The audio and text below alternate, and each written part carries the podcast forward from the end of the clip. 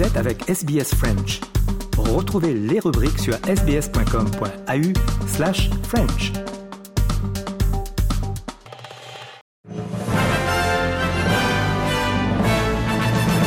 Mesdames et messieurs, bonjour et bienvenue dans le 3 minutes de ce mercredi 15 novembre.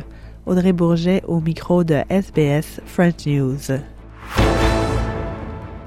Médecins sans frontières rapportent que des coups de feu ont été tirés vers leurs installations à l'hôpital Al-Shifa de Gaza.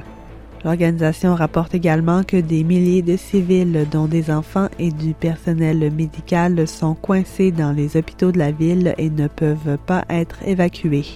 Pendant ce temps, les États-Unis supportent Israël qui affirme que le Hamas utilise les hôpitaux de Gaza pour ses opérations militaires. Le porte-parole du Conseil de sécurité de la Maison-Blanche, John Kirby, affirme que les États-Unis ont reçu ces informations de plusieurs sources. I can confirm for you that we have information that Hamas and the Palestinian Islamic Jihad use some hospitals in the Gaza Strip, including Al Shifa,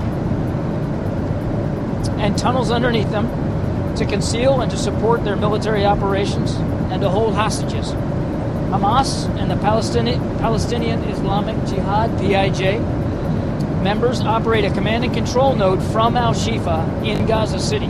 John Kirby a toutefois précisé que les États-Unis ne supportent pas les bombardements des hôpitaux de Gaza par Israël.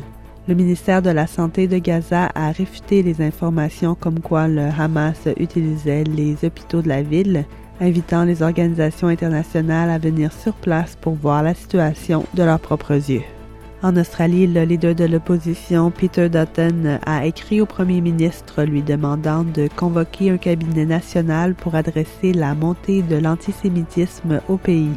Peter Dutton a accusé Anthony Albanese de ne pas être capable d'assurer la sécurité de tous les Australiens. I've written to the Prime Minister and release that letter shortly, which calls on the Prime Minister to convene a national cabinet to speak to the premiers and to the chief ministers about what the joined up response should be.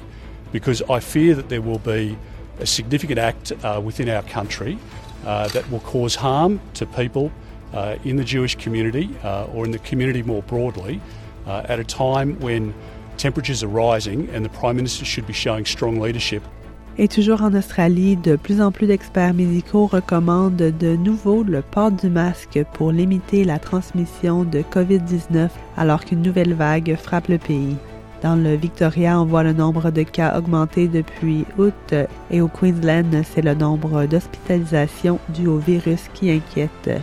Le docteur Paul Griffin, spécialiste des maladies infectieuses, a dit à Channel 7 qu'il recommandait aux Australiens de porter le masque de nouveau, particulièrement dans les zones confinées. Look, I think it's something we should strongly consider. I mean, I think it's clear we don't need rules and mandates around masks at the moment, but we should really be encouraging and um, facilitating mask wearing as much as possible, particularly in high risk settings and settings exactly like you described on a plane where you're in really close proximity to people for a long period of time. So, absolutely, we should use masks more.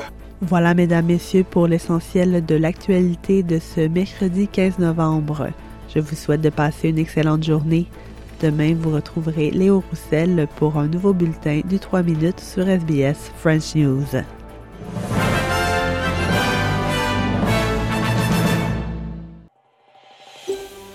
Vous voulez entendre d'autres rubriques comme celle-ci?